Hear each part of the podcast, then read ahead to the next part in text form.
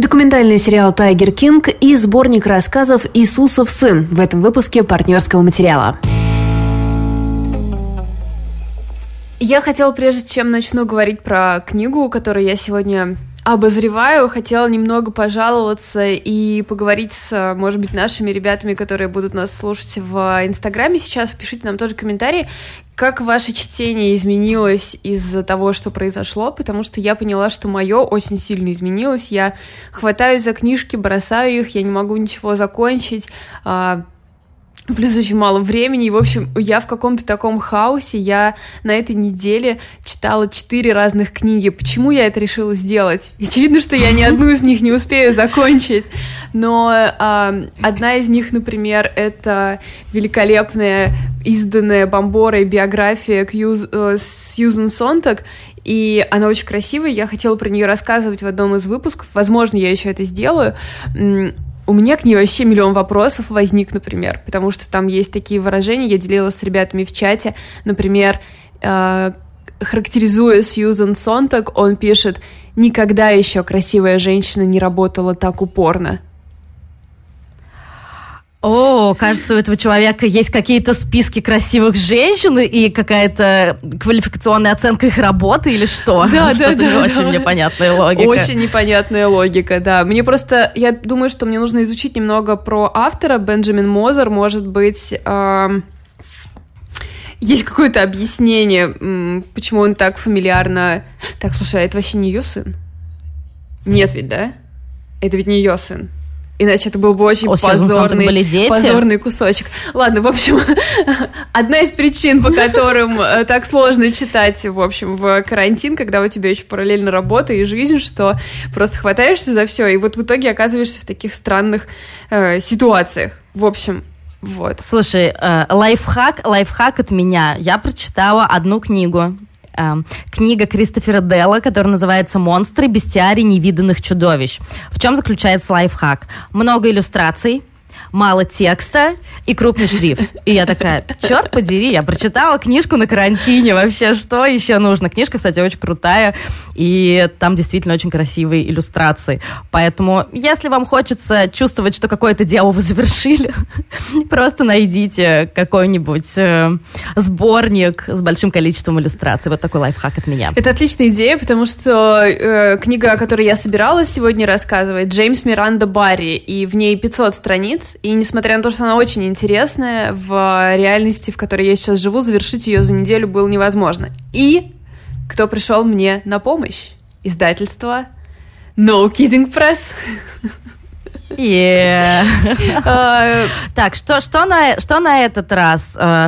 Ладно, это, это, было бы, это было бы очень пренебрежительно. Но я хотела спросить, кто-то исследует свою сексуальность или это переписка, не знаю, там, двух людей, связанная с сексом и поиском там да, самих да, себя? Да. Что там, что, что там, Что феминистки и лесбиянки задумали на этот раз? А вот что, это книга исключения, и это книга, написанная мужчиной, и, э, в общем, и, как ни странно, это американская классика, так что, возможно, этот человек гораздо более известен, чем все феминистки-лесбиянки, которых ребята издавали до этого.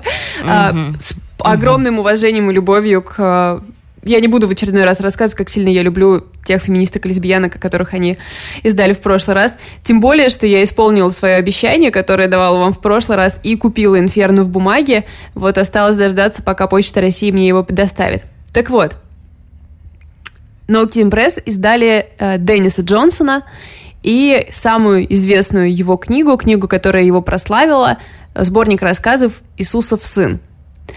А, угу.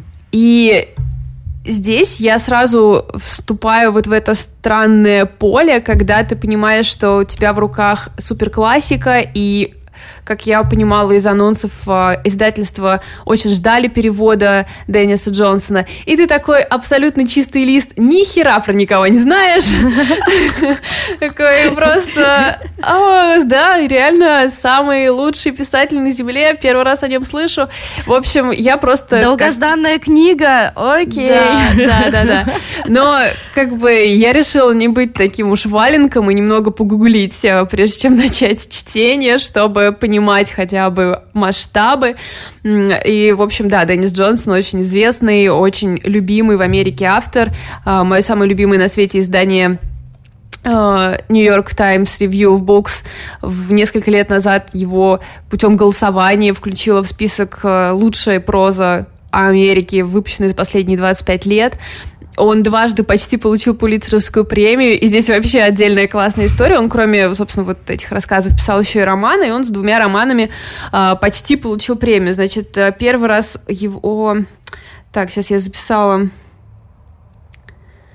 с какой же он книгой... А, вот, в 2008 с э, книгой Tree of Smoke он был в финале Пулицерской премии, и в 2011 с Train Dreams.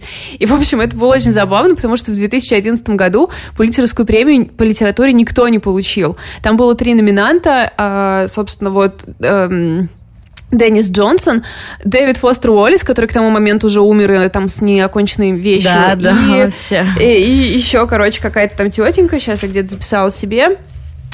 Карен Рассел с, с романом э, «Свампландия». И, в общем, э, никто не победил. И я думаю, блин, это так, наверное, дофига обидно, что просто решили... И Деннис Джонсон такой, вы чё? Вы чё? Я вообще-то здесь, я приехал. Почему вы не дадите мне? Дэвид Фостер Уоллес давно умер, ему пофигу. А я тут, я написал много да, книг. Да, и я читала, и меня так удивил этот кусок э, его биографии. Я прочитала письмо, которое написал э, Каннингем в Нью-Йоркере по итогам этой премии. Там как полицейская премия работает, значит, сначала э, жюри выбирает финалистов, то есть они там читают 300 книг в год, и из 300 книг выбирают 3, которые предоставляют на суд экспертам. И эксперты уже решают, а какая книга прочитать... побеждает. Прости, а Прости, а мы не можем прочитать одну на карантине. Да, а у них еще есть работа, как бы. Окей, ладно, не тот. Поэтому они суперлюди, поэтому мы читаем их книги.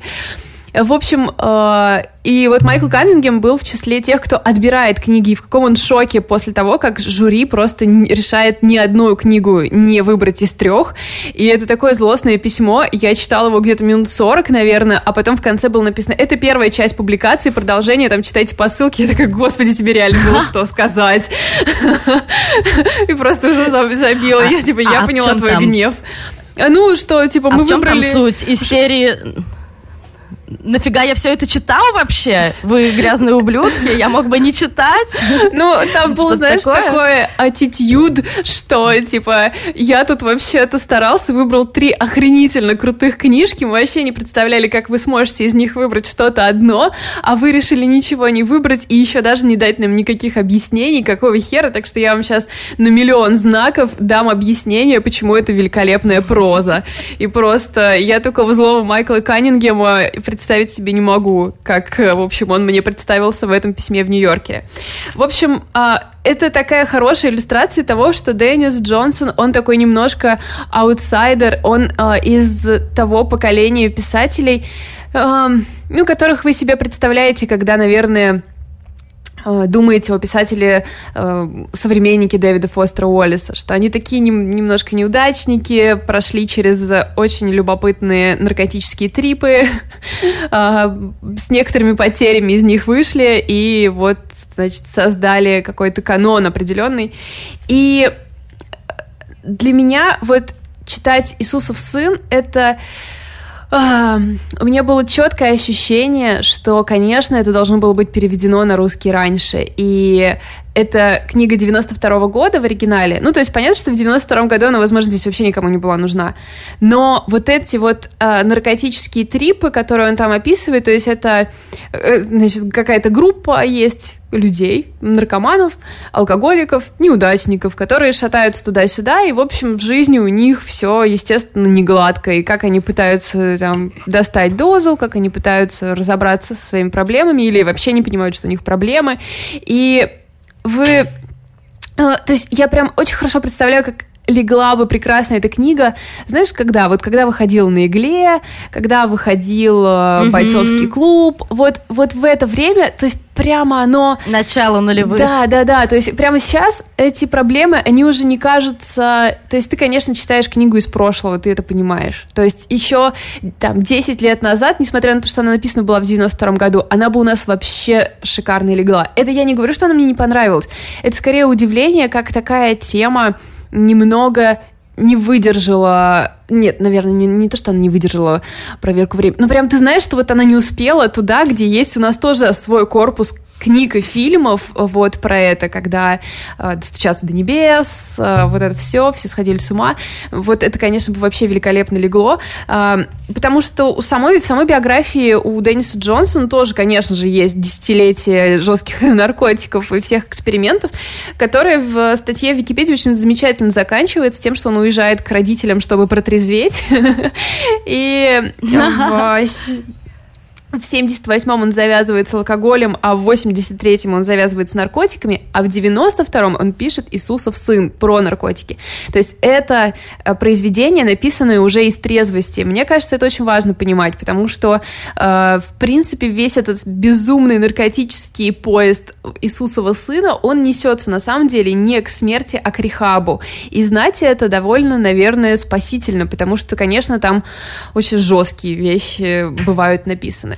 Но, пожалуй, самое главное это не то, а, что он описывает, потому что, в принципе, наверное, когда я вам описала, вы можете себе представить примерно набор. Какие-то нерожденные дети, какие-то ссоры с людьми, кто-то умирает от передоза, кого-то случайно убивают.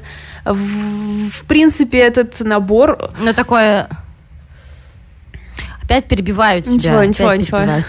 Из-за того, что у нас задержка небольшая. Э, я, да, я представляю себе в первую очередь, я не очень люблю такое а, в целом и фильмы, и книги связанные с э, зависимыми от наркотиков людьми, потому что я каждый раз расстраиваюсь из-за того, что их вычеркивают совсем из общества, то есть это начинается с того, что они вычеркиваются из семей, наверное, то есть из каких-то привычных связей, и в целом для общества они маргинальные люди, и каждый раз, когда я что-то такое смотрю, я почему-то ужасно расстраиваюсь, и обхожу всегда э, такие произведения стороной. Но на самом деле, когда ты читаешь вот как раз э, Иисус, потому что я честно, я читала там какие-нибудь на игле, наверное, вообще сто лет назад, я вряд ли могла э, как-то очень вдумчиво понять, что там к чему и о, чем эта история. И здесь э, болезненно прямо видеть, насколько сам Деннис Джонсон, несмотря на то, что очевидно, ну, естественно, это очень автобиографичная проза, э, насколько он понимает э, несмотря на то, что как бы он все это там внутри делает, он понимает, что он аутсайдер, он понимает, что он исключен из общества, и как будто бы, знаешь, у меня есть такое ощущение, что он как бы думает, что за дело. То есть у него нету обиды на людей за то, что они его вычеркивают, потому что как бы он недостоин с ними делить а, какое-то цивилизованное существование. Настолько он вот э, в этом своем трипе потерялся. Но это все вообще не важно э, нравится вам эта тема или не нравится вам эта тема. Боже, какой же это язык! Я э, прочитала первый рассказ очень поздно ночью, когда я уже закончила работать, и мне вообще сто процентов надо было ложиться спать. И я просто решила посмотреть, э, просто открыть первую главу и посмотреть, как, бы, как там что написано, буду ли я ее читать, потому что меня, конечно, пугало это, то, что я ничего про это не знаю, опять чувствует себя идиоткой, как-то надоело. Вот. Ну, в общем, я открыла первый рассказ, я прочитала его, и я просто лежала в темноте с вытаращенными глазами, и я думала, блин, это это повлияло на меня практически физически. Я чувствовала какую-то воздух как будто бы стал в комнате немножко другой. Я не знаю, как это объяснить. То есть там первый рассказ, он очень э, странный, то есть как бы все рассказы, они э, не хронологически выстроены, и мы, например, знаем, что кто-то умрет, а потом мы читаем про него историю, когда он еще жив, а потом он уже умер. То есть все вот так вот э, в перемешку. Не, не просто так, конечно, это создает определенный эффект. То есть я правильно понимаю, что там есть один главный герой, и он э, как-то на протяжении всех рассказов он сохраняется, а не история про разных людей. Да, конечно, это просто его автофикшн такой. То есть это он, ага. он, он рассказывает про себя. И это его как бы со дна до рехаба он вот проходит какую-то дорогу. Mm-hmm. И, в общем, вот я закрыла этот первый рассказ, где происходит чудовищная автомобильная авария, и участвует в ней какой-то младенец. Он сам очень тяжело воспринимает реальность, как будто бы немного предвидит будущее. И, в общем, если говорить вам, что произошло, это он сел в машину, и машина врезалась в другую машину. Вот про что этот рассказ. Но как оно все там просто люминесцирует. И Честно, я такого языка давно не видела. Я э, слушала подкаст без шут... кроме шуток от Науки Пресс, где с переводчиками они э, обсуждали, как они переводили эту книгу, и я, конечно, э, думаю, что это прекрасная, во-первых, работа, потому что э, я не читала оригинал, но раз это на меня произвело такое впечатление, практически физический отклик я получила от языка, я думаю, что ребята справились, но мне, конечно, очень любопытно посмотреть, э, как это в английском выглядит, просто, просто потому что я такого языка не помню, и настолько настолько неожиданные образы, то есть даже сюжетно как раз ты знаешь, что, ну, скорее всего, они либо умрут, либо покалечатся, но тут просто вдруг какой-то текст тебя застает врасплох. Вот я вам прочитаю несколько коротких кусочков, это чтобы вы понимали, собственно, сам стиль, а, и один такой побольше, чтобы понять немного, в чем тут дело, а потом, наверное, я завершу, потому что все, что я могу сказать об этой книге, это то, что я ее заобожала, и, в общем, все, все было не зря, и, конечно, я очень счастлива, что на Кидинг Пресс это сделали, э, со своей страстью подошли к этому, и, в общем, получилось хорошо. В общем, просто послушайте метафоры, например. От такой дозы страха у меня кровь побелела, и я стал как ластик. Или вот еще, например, эм, Долгая прямая дорога тянулась через высохшие поля, насколько хватало глаз. Казалось, что в небе нет воздуха, а земля сделана из бумаги. Мы скорее не двигались, а просто становились все меньше и меньше. И просто разве эта картина не встает у тебя перед глазами сразу какой-то странной экспериментальной анимации? У меня это все просто оживало э, Слушай, да, перед глазами. Да, да, да, реально какое-то такое те... ощущение. Э, просто, физи... ну, да, это все из, со страницы к тебе переходит, как, знаешь, вот такая книжка, которую ты так открываешь, а там вот вырезанные э, фигурки. И тема дружбы еще, как ни странно, здесь, э, хотя как бы, вот эта наркоманская дружба, когда вы вроде лучшие друзья, но вроде как ты не заметил, как твой лучший друг только что умер. Вот она э, очень у него тут точно описана. И вот я сейчас просто прочитаю кусочек рассказа «Двое», Первого я встретил, когда возвращался с танцев, которые устраивала Ассоциация ветеранов иностранных войн. Меня увели оттуда два моих друга. Я забыл, что мы пришли вместе, но вот они стояли передо мной. Я в очередной раз возненавидел этих двоих. В основании нашей дружбы лежало нечто ошибочное, какое-то изначальное недопонимание, которое пока что не всплыло, так что мы продолжали держаться друг друга, ходили в бары, разговаривали о чем-то. Обычно такие ложные союзы распадались через день-полтора, но этот продержался больше года. Потом одного из них ранили, когда мы влезли в аптеку, и мы вдвоем с другим бросили его истекающего кровью у заднего входа в больницу. Его арестовали, и все связи разрушились. Позже мы заплатили за него залог, а потом с него сняли все обвинения, но мы уже распухли наши грудные клетки, но мы уже распахнули наши грудные клетки и показали свои трусливые сердца, а после такого не остаются друзьями. И, в общем, не знаю, ребята, можете ли вы... Возможно, это какое-то личное мое очарование, такое может быть. Сейчас, когда я прочитала вслух, я вдруг подумала, блин, а вдруг вам не понравится? И я такой человек, который... А. Вот, смотрите, я засветилась от этого текста. А вы такие, о, ну ладно, Валь. Очень жаль, что с тобой это случилось.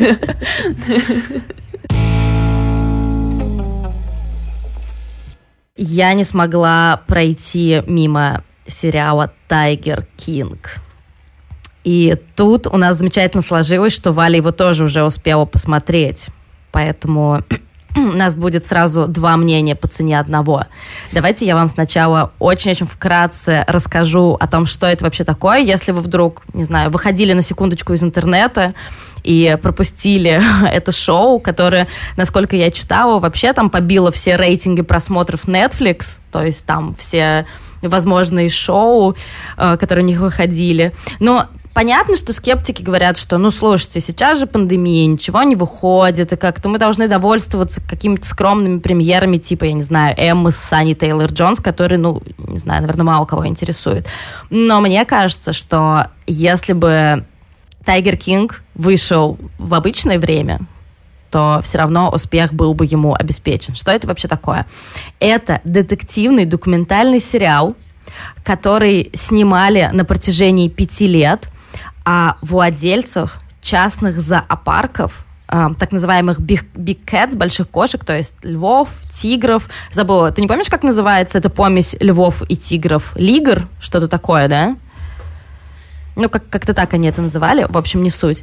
И а, история о частных зоопарках, которые находятся в Америке, и об их странных владельцах. И в центре внимания очень-очень странный персонаж, который называет себя Джо Экзотик.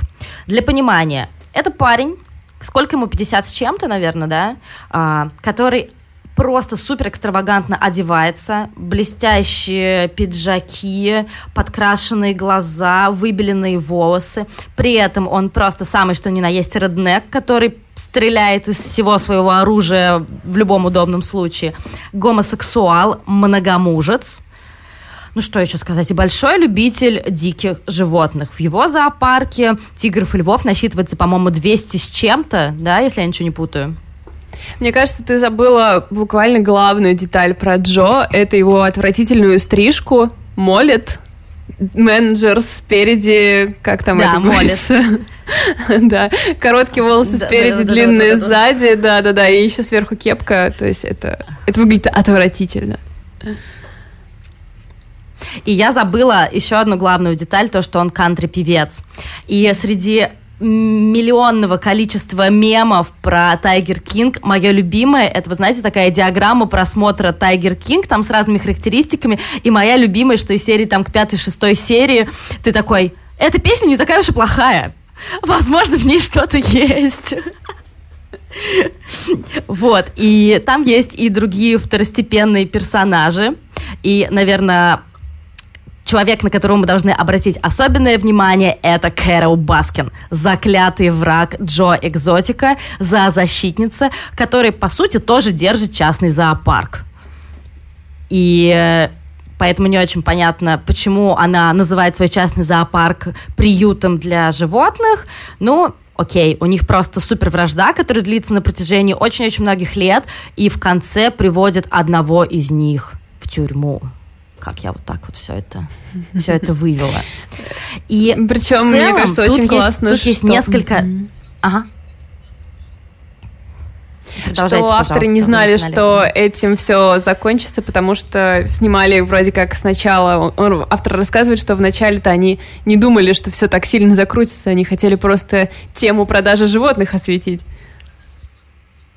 Да, тут надо сказать о том, что режиссер Эрик Гуд – это убежденный зоозащитник, ательер, э, борец за права животных. И вот Village нам еще пишет, что он снял пару клипов Nine Inch Nails. Ну, то есть чувак, который, в принципе, знает, как себя занять. И документалисты Netflix провели с героями э, «Короля тигров» пять лет. То есть, да, это действительно абсолютно удивительная история. Изначально они хотели показать э, проблему диких животных в неволе. То есть, самые шокирующие цифры это то, что тигры и львы э, в естественных условиях их насчитывается где-то по-моему, 3000 животных. Ну, там пишут, что очень сложно эту статистику рассчитать, но тем не менее. А в неволе в одной Америке их живет 5000. То есть, прикиньте, буквально на задних дворах у какого-нибудь американца живет пара-тройка тигров. И проблема в том, что закон как-то очень странно это все регулирует. И поэтому документалисты изначально хотели эту тему осветить. И, конечно, успех Тайгер Кинг привел к тому, что десятки знаменитостей э, стали вместе собираться, как-то обращаться в правительство. Э, Вот сейчас хотят принять законопроект, который защищает бы права этих самых big cats. И понятно, что э, в главе этой колонны с флагами стоят главные за защитники Голливуда, Рунимары и Хакин Феникс, храни их Господь. Надеюсь, что все у них будет хорошо. Но Понимаешь, если бы это был фильм только о том, как тяжело живет с диким животным в неволе, он бы не был так популярен. Ну, простите. ну, как бы не всех интересуют права тигров, львов и все прочее. Но я должна, кстати, уточнить, что если вы, например, как я, ненавидите зоопарки и считаете, что все это какой-то отстой, то вам будет реально тяжело на это смотреть. Ну, то есть, потому что как какие-то люди, посетители играют с новорожденными тигрятами, смотреть на это довольно сложно. Тебе как вообще, Валь, какая у тебя была реакция?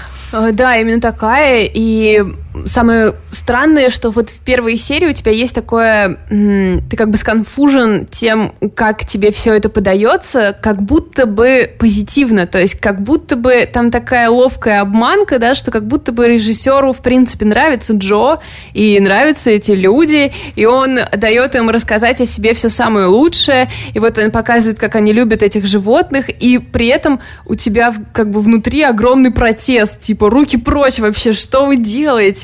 Это очень забавное такое непонимание вообще, что происходит. Да, я читала в одной из многочисленных статей, статей просто дикое количество, о том, что на самом деле Тайгер Кинг одна из его сильных сторон это то, что это упражнение в эмпатии. То есть, действительно, у меня были абсолютно те же чувства, когда я смотрела первую серию, и я такая, так, стоп, стоп, стоп, меня что, пытается наколоть? Почему э, режиссер показывает, очевидно, не очень хороших людей, такими лапочками и зайчиками, и все это они выступают за права животных, и все это они как-то пытаются показать себя с лучшей стороны. И действительно, после первой серии я думала такая, ну, что, бросить, что ли? Ну, я за что за интернет плачу вообще? Почему я должна это все смотреть? Но там ведь... Э, не только два этих героя, там в целом показывают вот это комьюнити э, людей в Америке, которые держат у себя диких животных. И один из таких ключевых персонажей Багван Док Энтл. Багван, чтобы вы понимали, это вообще не его настоящее имя, это в переводе с санскрита что-то типа Господь, Владыка и что-то прочее. И вокруг этого парня у которого тоже крупнейший частный зоопарк, и на которого в свое время равнялся Джо Экзотик, у него чуть ли не секта. То есть просто он отвратительно обращается не только с животными, но и с женщинами.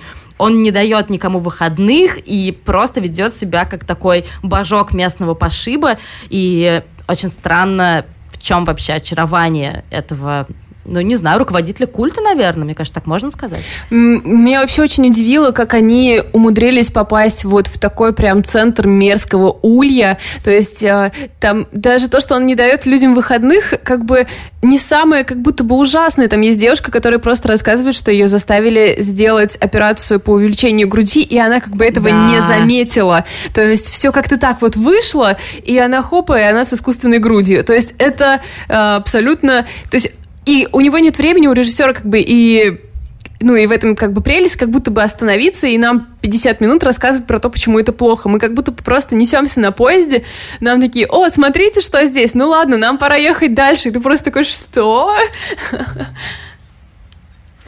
Да, и это действительно показывается очень постепенно. То есть потихоньку ты сам доходишь такой, после конца первой серии ты такой, ну, может быть, действительно это, ну, нормально, может быть, действительно они там живут в неволе, но в хороших условиях, а потом во второй серии, так, стоп, они же все ужасные люди, нет, нет, я был прав, они ужасные люди. На третьей серии, господи, они просто чудовищные люди, и они же настоящие, ну, то есть они живут в реальности.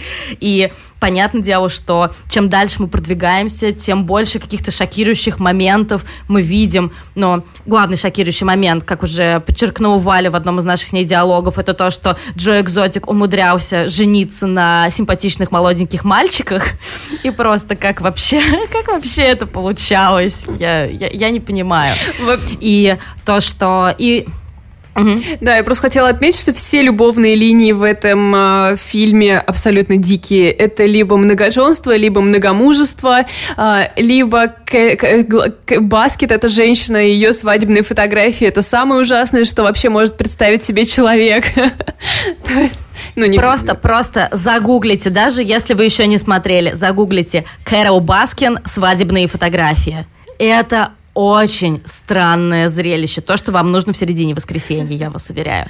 И, конечно, чем дольше вы смотрите, это такая, это такая вообще зацепка, что которая развивается все больше и больше, что потом вы выясняете, что одного из героев обвиняют в убийстве своего партнера, и это убийство до сих пор не раскрыто, и мы не знаем, действительно это или нет, и просто, с одной стороны, а, авторы сериала вроде как нам говорят, ну нет никаких доказательств, как бы, ну окей, там, никого не посадили, но ты знаешь, что ты вместе с многомиллионной аудиторией Netflix именно сейчас в один момент говоришь, да точняк, она его убила, она его скормила своим львам. Ладно, ладно.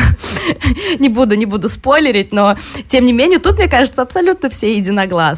И действительно то, как раскрываются персонажи, приводит нас в конце к какому-то упражнению в эмпатии, потому что в конце, ну я не знаю, Валь, как тебе, но мне было жалко вообще всех. Ну, то есть, мне было жалко эту ужасную Кэрол Баскин, потому что она потерпела какое-то совершенно дикое насилие, когда была подростком. Ее семья ее не понимала, и, видимо, ее характер сложился таким образом, что она была вынуждена была как-то бороться за свое выживание. А, мне жалко Джо Экзотика, который абсолютно одинокий, эксцентричный человек, которого который считает, что его никто не понимает, и который абсолютно боится чувствовать себя одиноким, и именно поэтому постоянно рвется вступать в какие-то новые отношения. В общем, не знаю, может быть, я, конечно, жалостливая, это как бы очень-очень вероятная теория, но судя по тому, что я читала на Reddit, я не одна такая. Не знаю, мне как будто бы не было жалости, у меня скорее было удивление, что э, все это как бы функционирует. То есть это вся система и любая, любая э, э, что, короче, не возьми в этом фильме, кажется, что оно должно было развалиться годы назад. Но оно все держится, начиная да. от браков каких-то, заканчивая огромным зоопарком, например, Дока. И ты понимаешь, что несмотря на страшный абьюз на убийство животных, кажется, не доказанное, но как бы мы все тут, кажется, согласны, что, скорее всего, так и было. В общем, несмотря на все это, все это функционирует, никуда не делось. И, э, наверное, самое грустным для меня это были люди, которых вся эта история просто перемолола и бросила, и их как бы больше. И, ну, в смысле, их очень много. Э, как начиная от бывших мужей Джо Экзотика, э, чья судьба чудовищная, если честно. Как бы мы просто... Тут тоже нет времени долго об этом поговорить и подумать, но просто все там теория о том, что он давал им легкие наркотики, и эти молодые ребята не могли поэтому принимать трезвое решение, и вообще даже не были геями, и, в общем, все это просто... Ты, ты как бы, блин... И, то есть, с Джо все в порядке, с Доком все в порядке, с Кэрол все в порядке, а с людьми, которые встретились им на пути, все вообще не в порядке. И вот за этих людей, конечно, сердце особенно болит. Слушай, но я надеюсь, кстати, что этим людям, возможно, популя... популярность сериала придется на руку. А, один из моих любимых персонажей, это, по-моему, он был менеджером зоопарка, но мы тоже с тобой обсуждали, что вот вся команда зоопарка Джо, там три человека, и они все такие, конечно, зайки. довольно, довольно приятные ребята. Я надеюсь, что им-то как раз, ну, я не знаю, будет, у них будет возможность заработать себе на новые зубы, там как-то. А, один из э, этих сотрудников стал а, автогонщиком и исполнил какую-то, видимо, свою мечту. И э, не знаю, я, я в итоге за них раду, рада. Но э, после семи серий мы можем найти спешл. Там разговаривают спустя годы, разговаривают с некоторыми участниками этого сериала, и мне дико не понравился этот спешл. И я объясню почему. А, мне показалось, что это настолько была высокомерная история, просто, что это было какое-то, я не знаю, в очередной раз скажу словосочетание либеральной элиты, которое уже становится просто постоянным для наших выпусков. Но знаешь, из серии, что для Какие у меня были ассоциации? Для всех этих ребят, которых называют реднеками, да, те самые, которые выбрали Трампа в президенты, развлечение — это прийти в какой-то частный зоопарк, посмотреть на тигра, потрогать его и все прочее. А для людей, которые, не знаю, считают себя более интеллектуальными, более интеллигентными и, разумеется, придерживаются, скорее всего, либеральных взглядов, для них то же самое развлечение — это Тайгер Кинг. То есть они смотрят, ой, обалдеть, такие люди на самом деле бывают, ничего себе. То есть это, знаешь, это такой даже не антропологический интерес, а вот что-то сродни зоопарку. Я не знаю, возможно, мне так показалось из-за немножко ироничного и жесткого отношения ведущего этого спешла может быть, кому-то покажется иначе, и покажется, что все его шутки были уместными и смешными. Но какое-то высокомерие, оно присутствовало, и мне оно страшно не понравилось меня это немного напугало. Хотелось сказать о том, что, ну подожди, подожди, слушай, это же тебе не каст Игры престолов, да, которые могут со смехом рассуждать о своих персонажах и их судьбах. Это же не актеры, это же люди, и речь идет об их реальной жизни. Поэтому, может быть, немножко стоит быть полегче каким-то образом. Um. То есть вот это наше, знаешь, неумение различить уже, может быть, какой-то художественный контекст, игровой контекст и реальную жизнь.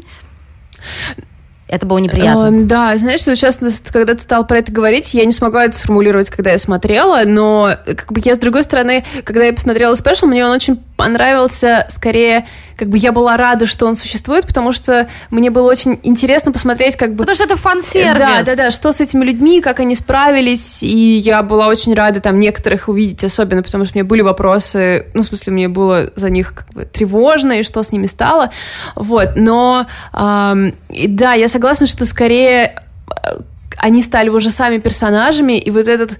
То есть он спрашивал их, как вам живется с этой славой, и было видно, что им всем как бы немного неловко, и понятно, что да. теперь вся, весь мир, в общем, воспринимает их как персонажей, а не как реальных людей, которые прошли через, ну, очень да? довольно серьезные испытания, конечно, это правда. Но я тут то же самое, Кстати, как бы моя вина, говорить... я тоже так же попалась на, на все это. А, если, кстати, говорить о той же Кэрол Баскин, то вот сейчас я открыла статью на IndieWire, а, и она осуждает зрителей и режиссеров Tiger King и заявляет о том, что ее предали. Она говорит, что она чувствует себя очень-очень злой, и говорит о том, что некоторые сцены были намеренно а, смонтированы так, чтобы ввести зрителя в заблуждение. Да ладно, Кэрол, мы знаем, что ты убил своего мужа. Кого ты пытаешься обмануть вообще? Нет, ну, безусловно, там все было смонтировано определенным образом, но я просто аплодирую тому, как это было сделано, потому что ее лживые все поступки вышли наружу. Но да, конечно, Нет, там была манипуляция, стороны... само собой. Ну, то есть, мне даже Кэрол Баскин жалко, потому что, ну, действительно было все смонтировано таким образом, как тоже ты вот сказала, что э, она говорит, да как я могла, скар... как я могла пропустить тело своего мужа через мясорубку? Да туда даже рука не влезет. И все сразу, ну, то есть, ты что, пыталась? Ты что, типа, думала об этом или что? Как ты вообще так это ловко сказала и прикинула сразу?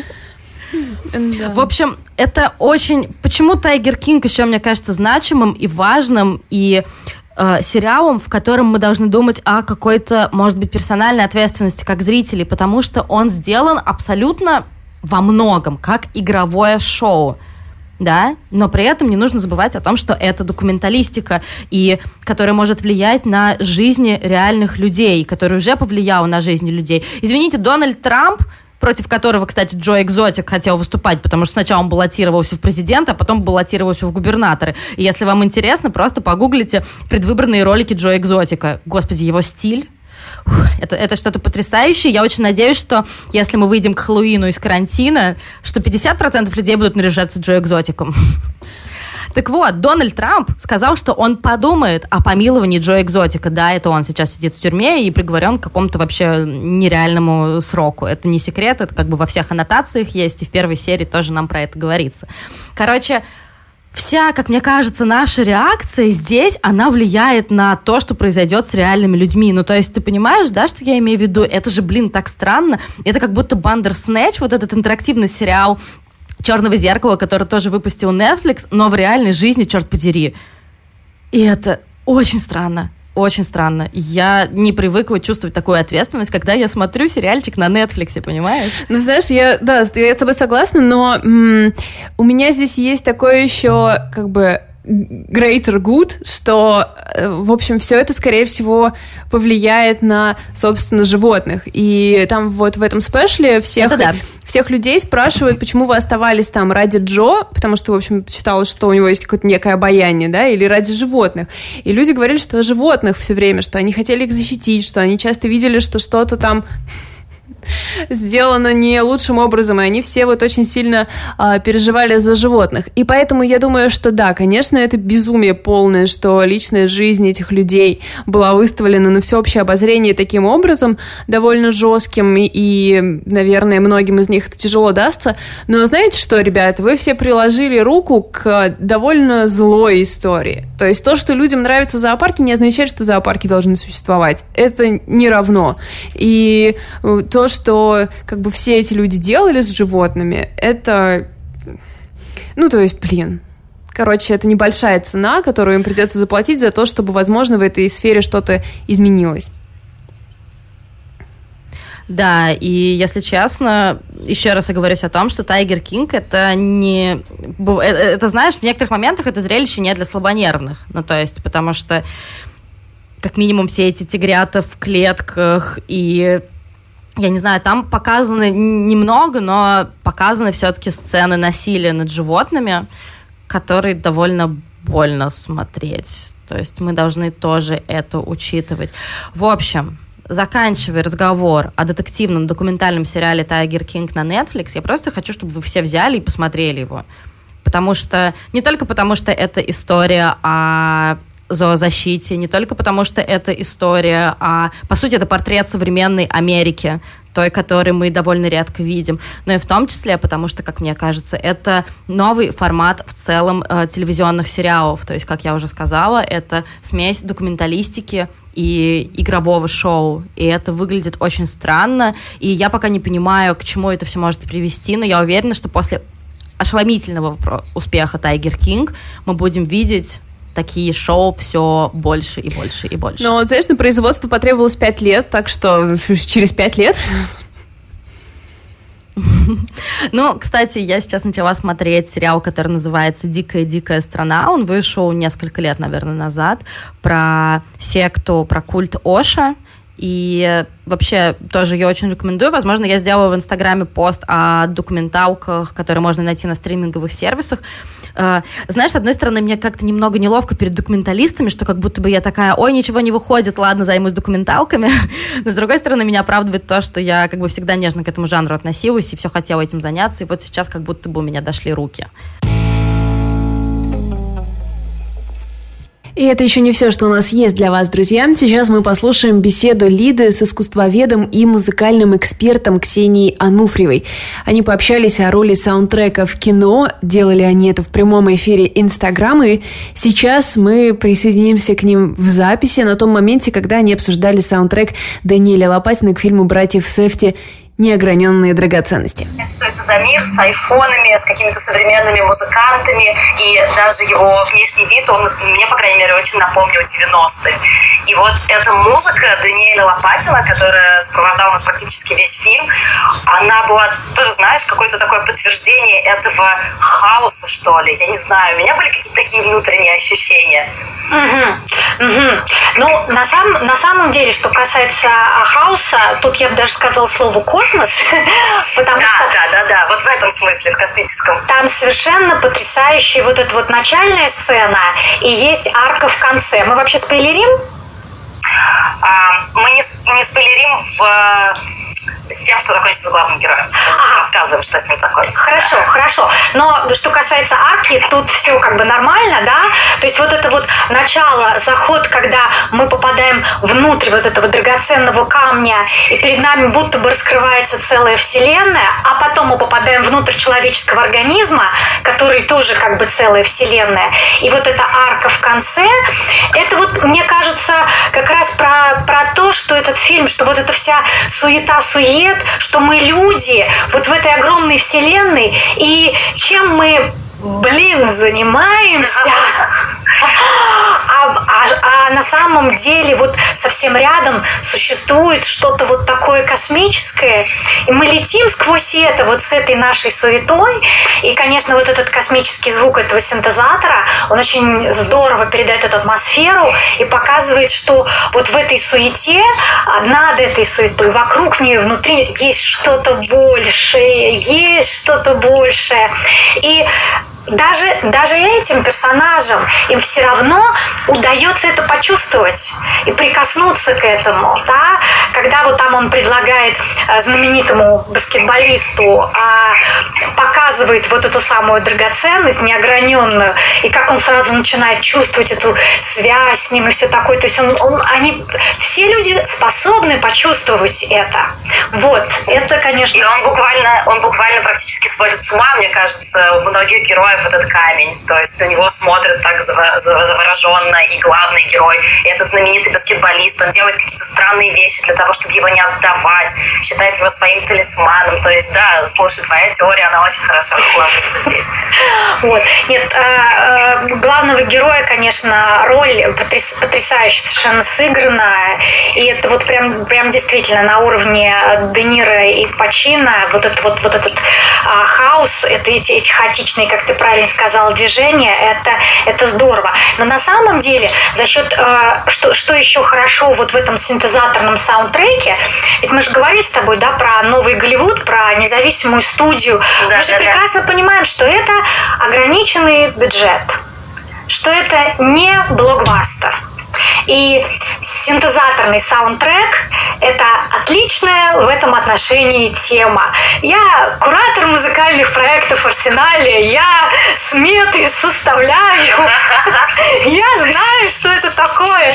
И когда я смотрю фильм, а фильмы мы тоже снимали, там, например, с а, арт-группой Провмыза, да, у меня сразу, когда я смотрю фильм, у меня сразу возникает сметочка, сметочка в голове. Вот. Поэтому я понимаю, что, конечно, это огромная экономия бюджета, при этом это огромная творческая, а, творческая возможность еще. Вот. И возможность именно что проявить э, как бы вот все-все-все возможные как раз вот эти качества, плюсы независимого проекта это... То есть, э, то есть ты считаешь, что вот это стрессовые условия, условия ограниченного финансирования, это даже то, что может подхлестнуть и музыкантов, и сценаристов, и других создателей кино к тому, чтобы как-то крутиться и искать при этом какие-то э, более интересные решения, как это было в случае, например, с саундтреком с Лопатиным тем же самым. Ну, ты знаешь, на самом деле, вот по моему опыту, э, и художники, и музыканты бывают разные. То есть некоторые, наоборот, э, при, когда им начинаешь говорить про экономию бюджета, начинают очень сильно загоняться. Но действительно, для некоторых а, это повод для творчества. И это, конечно, это, это классный, это классный вариант. Нет, ну я не думаю, что здесь этот проект прям сделан там за три копейки. Это, конечно, совершенно не так. Более того, ведь они же уже не первый раз работают, ты же правильно да. сказала в начале. И, а, собственно, они же в Каннах приз получили за лучший саундтрек за предыдущий фильм Good Times. То есть, в общем-то, здесь все было в порядке с бюджетом и финансированием, но, конечно, по сравнению с тратами на блокбастер, а, конечно, это было совершенно, совершенно не, не те деньги, не, не, не то. Но, опять же, здесь, и здесь главное не это. Здесь, здесь все-таки вот да, хочется, давай, давай будем говорить о художественных достоинствах этого фильма и, и саундтрека.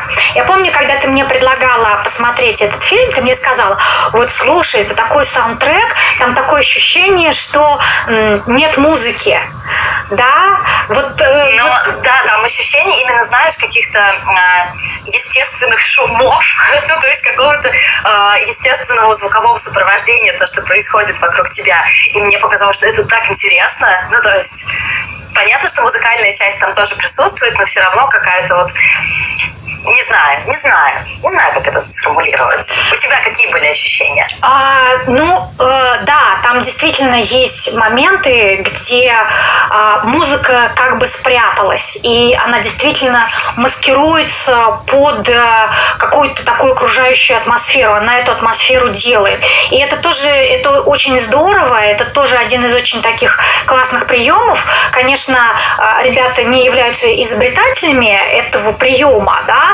но это, это, это очень, хорошая, очень хорошая тема, да, когда музыка помогает создавать атмосферу фильма, совершенно как бы в нем а, в нем рас, растворяясь. Да, это, это очень хорошая тема. Вот. Но я еще хочу сказать, что, конечно, для таких вот, для любителей и для фанатов, а, опять же, вот эта вот ностальгическая вещь, а, вот этот э, саундтрек, он связывает этот фильм с чередой других замечательных фильмов, где саундтрек а, был тоже сделан на синтезаторе, и где, э, например, использовался тот же самый а, мук. Я, конечно же, посмотрела, и всем, кому интересно, всем нашим зрителям очень рекомендую. Есть а, фильм, сделанный как раз а, компанией Mook Music, про то, как Дэниел Лопатин делал саундтрек к этому фильму. Отличное кино, ну, на английском, естественно, да, все. И вот там показано студию, где он это все писал, и у него там, естественно, стоят на полочках а, DVD-шники и ага. кассеточки, и просто он говорит, ну, норм, да, я вот вдохновлялся всякими такими вещами. Неоднократно там показывает камера а, эти самые DVD-шники с фильмом «Алиен. Чужой». Ага. Но, это, ага. но, это, но это не, не оно.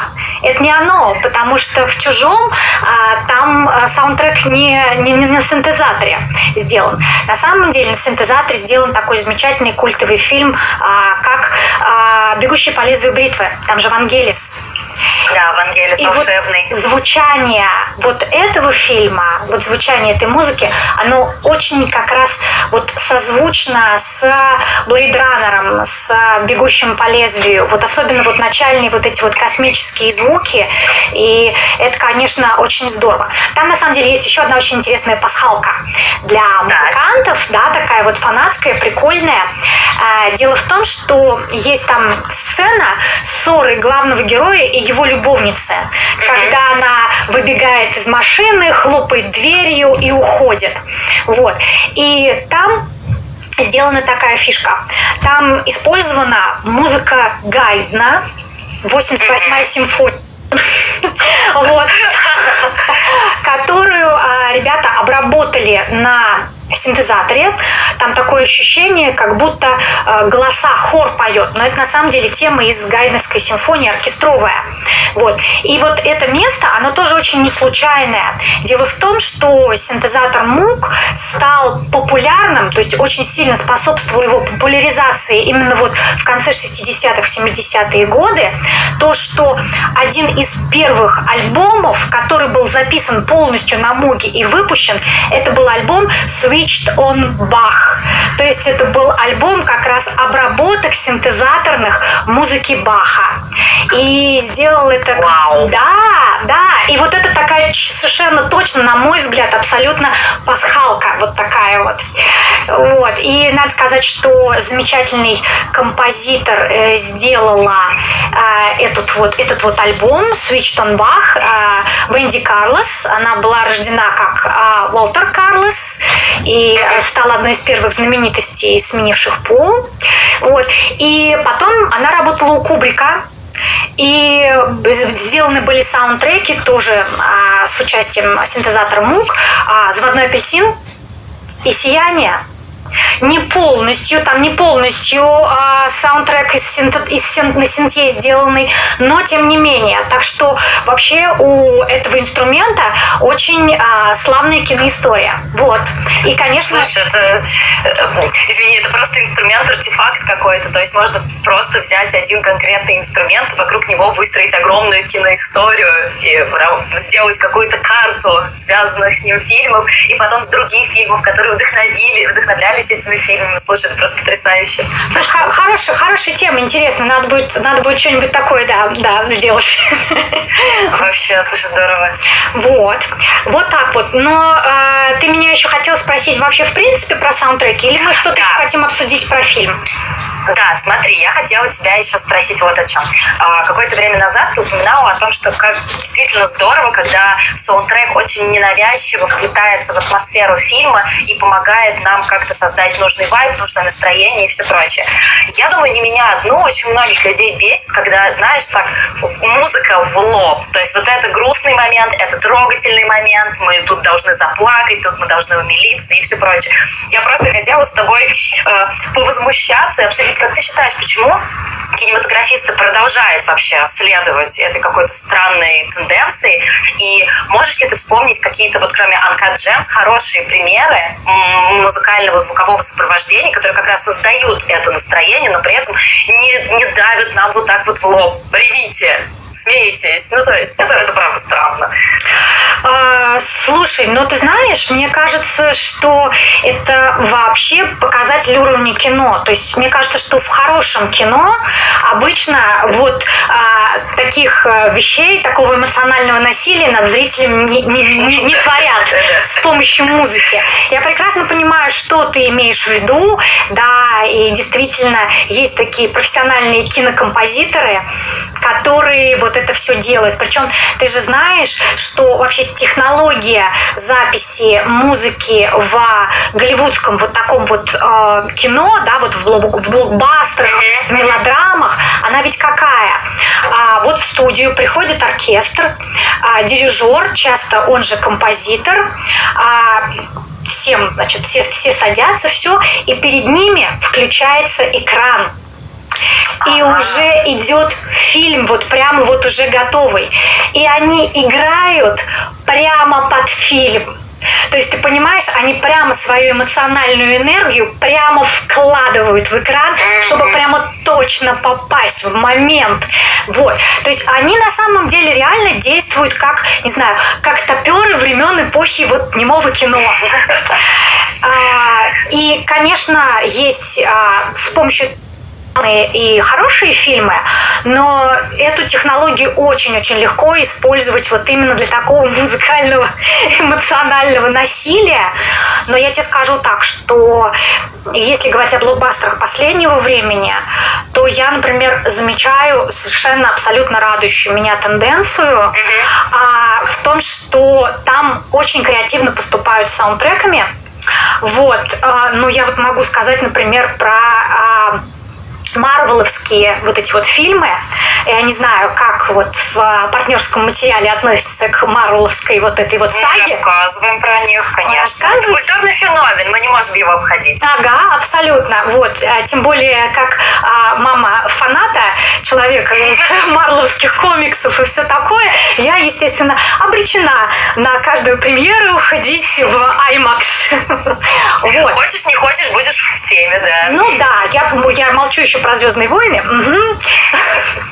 Нет, но тут все-таки тут все-таки как-то удается чередовать более или менее, да. Но тем не менее, на Марвел я скажу так, что я была на последние особенно вещи а, рада даже сходить.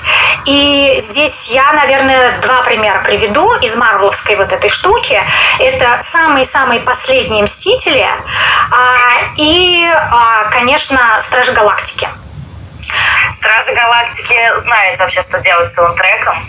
Ну, ты знаешь чего? Я скажу так. Может быть, я перетягиваю одеяло на себя как музыковед, но... Давай, давай, пожалуйста. Лично, лично я смотрю э, Стражи Галактики, я считаю, что это вообще-то кино про музыку. Ну, расскажи, расскажи, расскажи, почему? Ну, блин, потому что а, фильм с чего начинается, ты помнишь? Да, да, с того, что он вставляет кассету в плеер и начинает танцевать под мою любимую песню Come and Get Your Love. Обожаю ее. А, ну да, на самом деле он вставляет плеер кассету в прологе еще маленьким мальчиком и начинает ага. слушать а, более меланхоличную песню I'm Not in Love. Еще одна моя любимая песня. Они просто вообще делают все, чтобы я слушала саундтрек оттуда постоянно. А, вот. И, э, и ты сразу понимаешь, что это, это фильм про музыку. И музыка, она проходит сквозь всю его жизнь, да, и это то, что ему вот подарила его умирающая мама, да, и я тебе скажу честно, не договариваясь со мной, совершенно ничего не говоря, мой сын а, взял себе в мессенджере в Фейсбуке кликуху «Звездный лорд», а, я поняла, что я как мама и как музыковед лучшее, чем я могу снабдить своего сына в путешествии его самостоятельно во Вселенную, это музыка, понимаешь? Слушай, вот. это прекрасно. Но, конечно, ребята а, вообще просто потрясающе сделали а, саундтрек вот как раз не а, просто вот как бы сопровождение специально написанное композитором, а тут совершенно другая тема, да, когда у нас саундтрек это набор песен, которые там звучат. Это совершенно, совершенно другая тема, совершенно другой подход. И он абсолютно, абсолютно здесь клево сделанный. И тут а, мне вспоминается на самом деле Тарантино, потому что Тарантино вот тоже такой фанат, он фанат B-movies, и у него полно аллюзий и цитат, то есть он составляет свои фильмы из вот этих вот своих любимых каких-то ассоциаций. И тут такая же тема. Ведь вот этот а, саундтрек, который они сделали, набор песен, это 70-е, 80-е годы, это ведь не самые главные хиты того времени, да?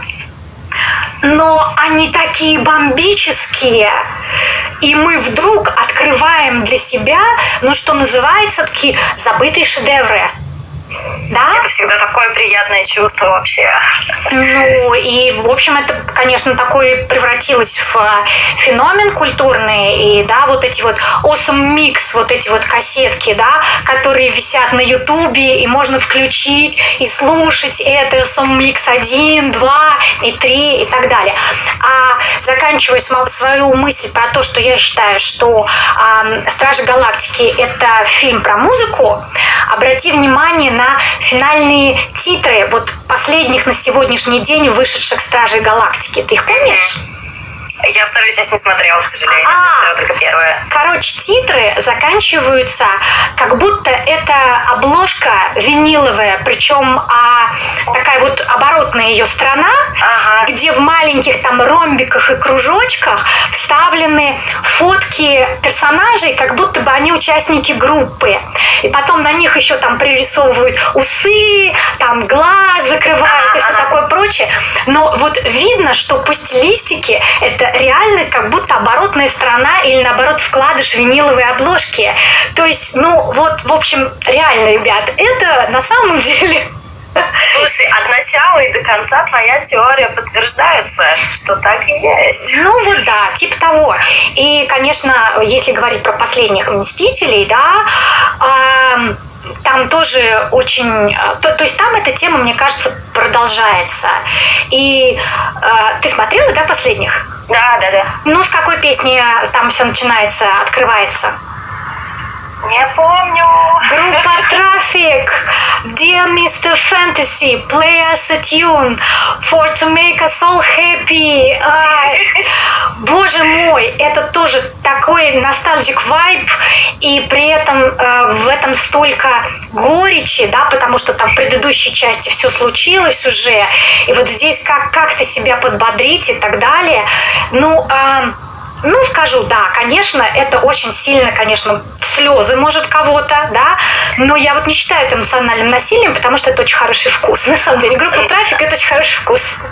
Да, но с другой стороны, ты не думаешь о том, что э, это немножко спекуляция на 80-х, потому что сейчас же это очень такая трендовая штука. Я думаю, что уже это идет на спад, что 80-е просто вдохновляются ими, стилизуют под них от и до.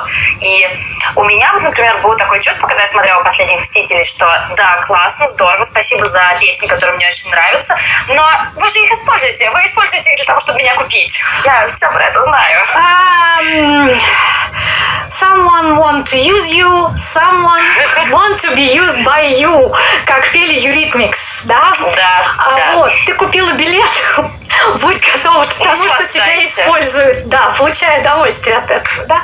Ну, слушай, это все-таки коммерческое кино, это блокбастер, да, мы все понимаем, а, но, да, но с другой стороны, а, но сейчас вот это вот э, такое вот цитирование, такие вот все отсылочки, все, да, действительно, это очень модненькая тема. Э, и да, конечно, очень хочется чего-то нового. Э, ну чего, это ну, я думаю, что это дело времени. И, конечно же, в коммерческом кино будут использовать тренд, пока этот тренд будет работать, пока он будет, да. пока он будет приносить деньги. А, с этим, с этим мы, я не знаю, ничего не поделаем. Тем не менее, вот видишь, мы с тобой разговариваем про такой интересный фильм, как э, «Неограненные драгоценности», и там эта ностальгия, да, она вот очень-очень на заднем плане, она очень э, так тонко, культурно сделана, и у тебя, видишь, совершенно не вызывает а, здесь это ассоциации с тем, что тебя используют, потому что вот это как бы такая трендовая штука. Нет? Слушай, я бы не сказала, что ее нет совсем. Я не могу сказать, что этого нет совсем, потому что, как я уже сказала, и образ главного героя, который нас немножко отсылает тоже, наверное, к 80-м, 90-м, и музыка синтезаторная тут. Э, я на уровне профана даже могу сказать о том, что это сразу же возникает какие-то ассоциации с каким-то тем же самым Blade Runner, космическим кино, там, с такой ретро-волной. Но насколько, другой вопрос, насколько деликатно это сделано, согласись. Ну, то есть это очень, очень такая фоновая, очень тонкая штука, которая просто не говорит мне в лоб о том, что вот тебе твоя любимая песня, а просто говорит о том, что ну вот мы вот, может, тоже чувствуем что-то подобное. Это, как сказать, если это спекуляция, то это какая-то настолько чистая, да, ну, то есть вот именно по уровням ощущений, что это какая-то чистая спекуляция. Чистая, ты, чистая ты манипуляция, понимаешь? Из серии, что даже если вы это делаете, ребят, я, я готова, я готова на это покупаться, вообще без каких-то проблем.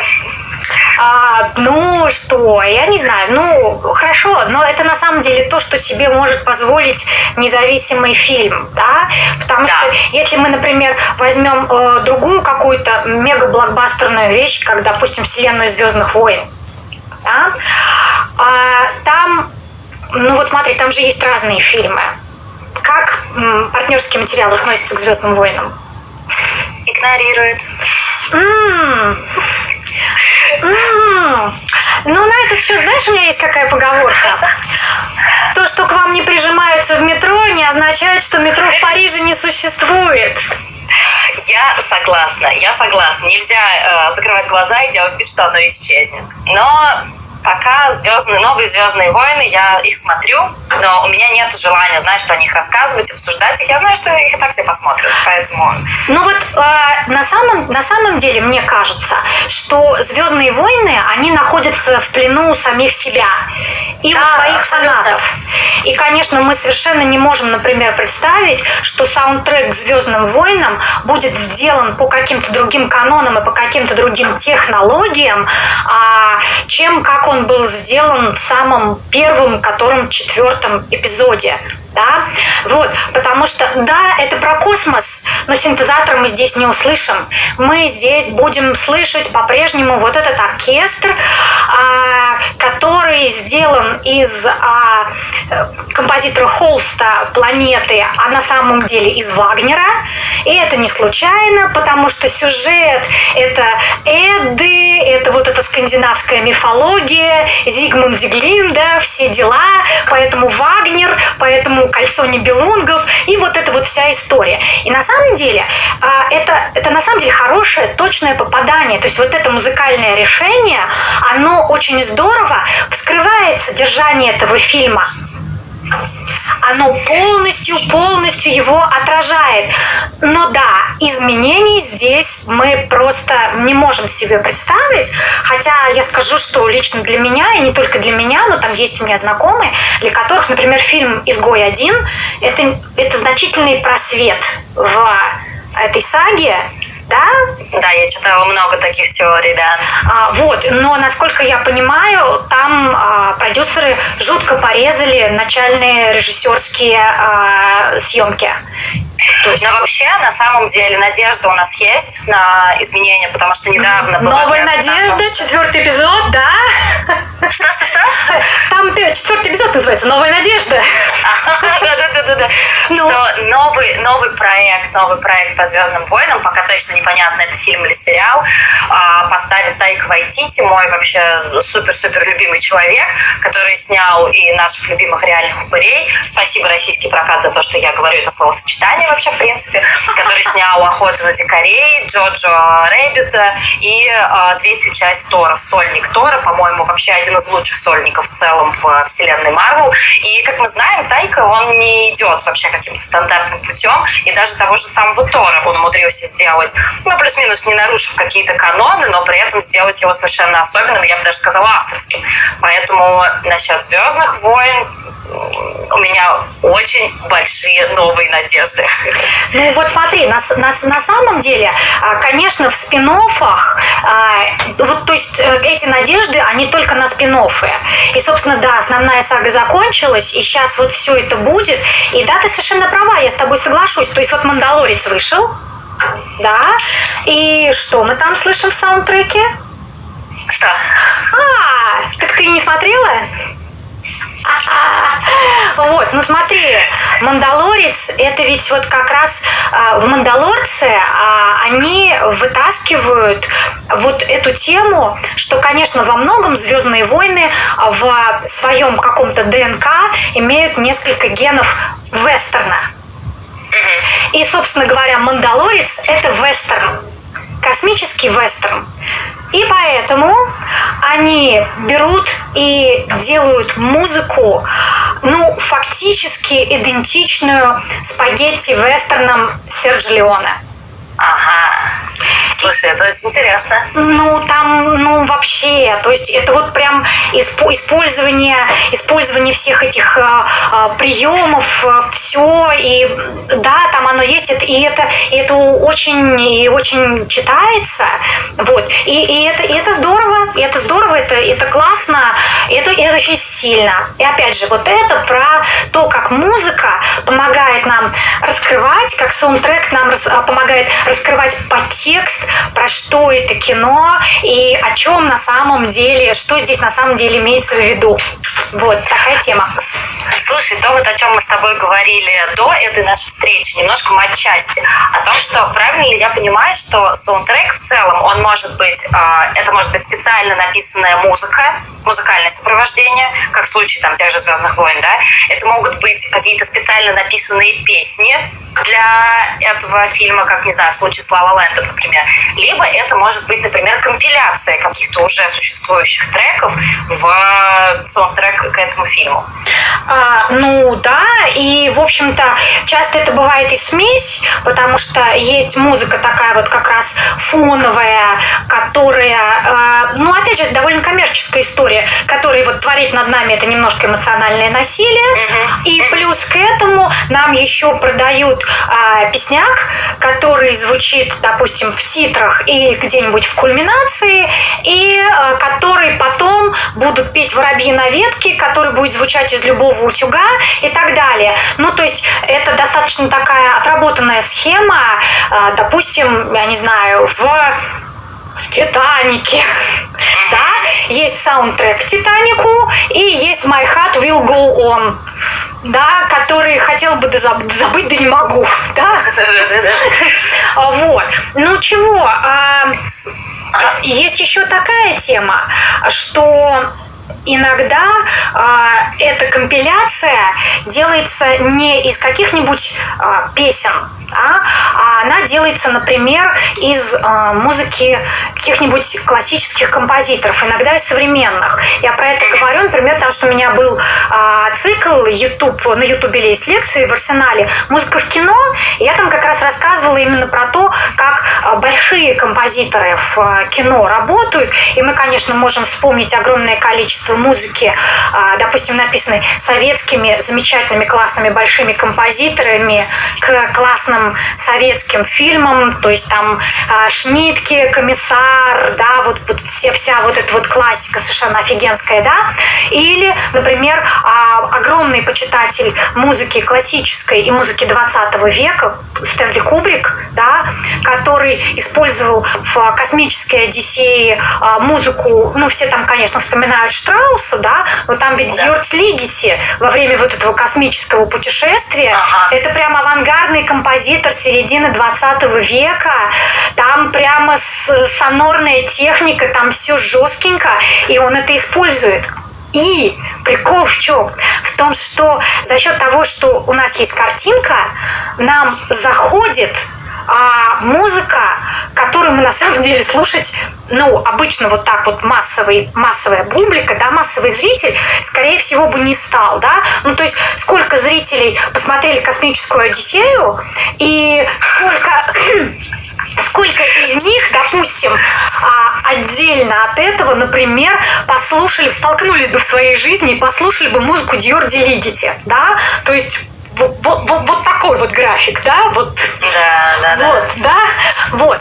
А вот, пожалуйста, да, то есть это еще очень, очень такая интересная тема. То есть получается, что, да, если ты говоришь про матчасть, если про какую-то систематизацию, то, значит, конечно, с эпохи немого кино сразу в кинематограф стала заходить вот эта вот э, большая настоящая музыка.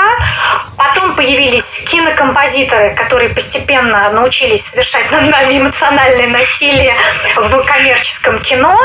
И да, э, фильмы, где есть смесь, где есть саундтрек, сочиненным композитором, плюс э, какие-то песни, и есть э, кино, где действительно фактически вся ткань звуковая, она сделана из набора вот этих самых песен, и это очень классно и очень здорово, да, там криминальное чтиво можно вспомнить, а, там что еще, ну, например, есть а, такой а, замечательный фильм а, «Гарден Стейт», да, там. Обожаю его.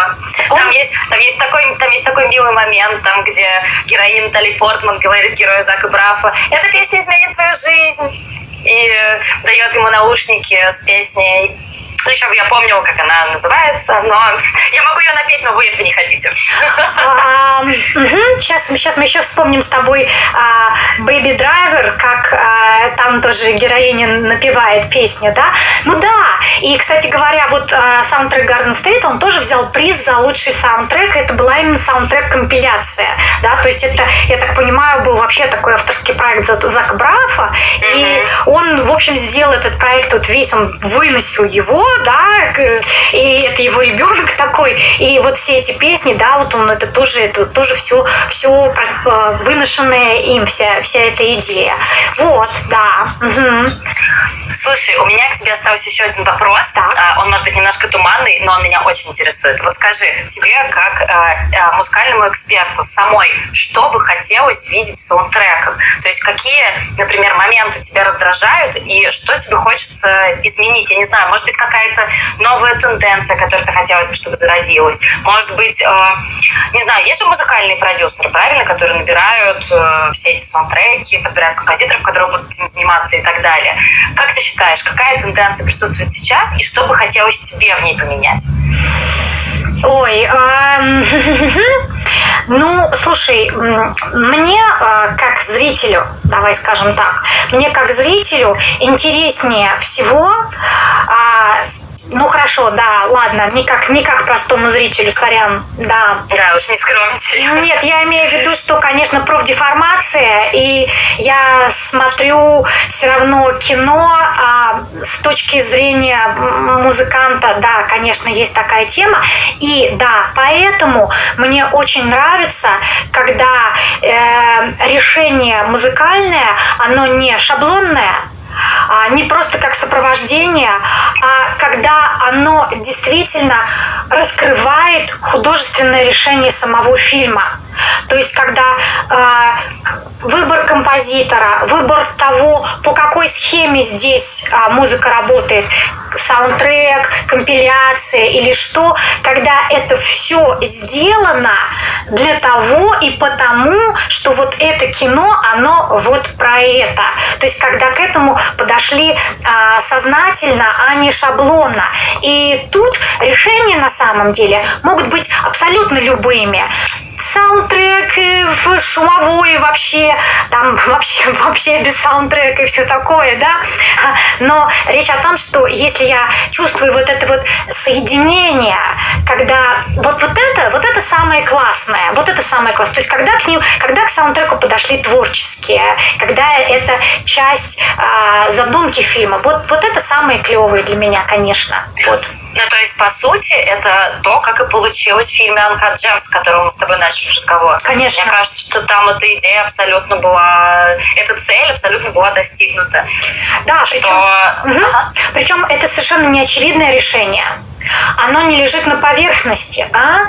То есть вот если мы с тобой, например, читаем описание этого фильма, да, синапсис, то мы с тобой, ну, э, скорее всего, не представим себе вот этот саундтрек, да? Да, абсолютно, да, абсолютно согласна. Я помню, что я именно была удивлена, когда началась э, с первых нот вот этих, когда я поняла, что тут будет совершенно другая атмосфера, что это вообще не то, чего я, чего я ждала uh-huh. после того, как посмотрела, я не знаю, трейлеры и прочитала описание. А, да, так. да. И, то есть, конечно, вот этот элемент surprise me, это, это очень здорово. То есть это именно творческий, это не шаблонный подход, это не шаблонное решение. И это, конечно, да, это ура и браво. Да, так, да. Даниил Лопатин вообще э, молодец. Все, ну, что тут скажешь. Они, сраб... они сраб... То есть это было очень видно, что это творческий дуэт. И вот в том фильме про э, то, как они делали эту музыку, там это показано, что они работали вместе с режиссером, обсуждали это все. И это, это правда, это нормально, это хорошо и здорово. Вот. А фильм, а фильм есть на Netflix или на какой платформе? Или его можно запиратить? Или... О, слушай, он прям на Ютубе лежит, он на Ютубе а, лежит совершенно а. в открытом доступе абсолютно. Вот. Ой, ну супер, супер. В общем, всем рекомендуем посмотреть. Для начала Uncut Gems, неограненная драгоценность, если вы вдруг их не смотрели, а потом смотрите документалку, и я ее тоже буду смотреть, о том, как был создан этот саундтрек. А, Ксюша, спасибо тебе огромное. Это был супер интересный разговор, и мне кажется, что э, мы можем, наверное, спросить наших зрителей и наших слушателей, которые потом подкаст. А, если у вас есть какой-то запрос, то потом мы позовем Ксению еще раз. Мы попробуем ее уговорить. А, окей, попробуйте меня уговорить, хорошо. Я, напишу твоему секретарю. Вот, да. Слушайте, ну, да, действительно, пишите, потому что, ну, мне очень было интересно а, поучаствовать в этом разговоре. И еще раз огромное спасибо спасибо, что пригласили. Чё-чё, за музыку-то я поговорить люблю. И за кино, и за кино тоже. Вот. Все, звезды, звезды сошлись, звезды угу. сошлись.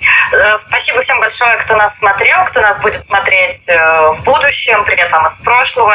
Э, будем на связи. Пока, спасибо. Пока, спасибо, пока. Пока-пока. Спасибо всем большое, что принимали участие в нашем эфире. Э, для тех, кто вообще в нашем, на наш инстаграм, на инстаграм нашего подкаста подписан, но не слушает подкаст, есть вот предложение послушать его, потому что там точно все будет без такого ужасного технического э, как бы технических особенностей и проблем, учитывая, что карантин отнимает у нас Wi-Fi. Вот, поэтому э, у нас в описании профиля да. есть список ссылок, вы можете по ним пройти и послушать наш подкаст. Он выходит каждую неделю. Да, всем, всем спасибо пока. за то, что вы были с нами, за то, что, за то, что вы терпели наши технические сбои, за то, что вы терпите то, что у нас с Валей гэп типа минут 15. Всем, всем спасибо, обнимаем вас, до скорых встреч. Пока. Пока-пока.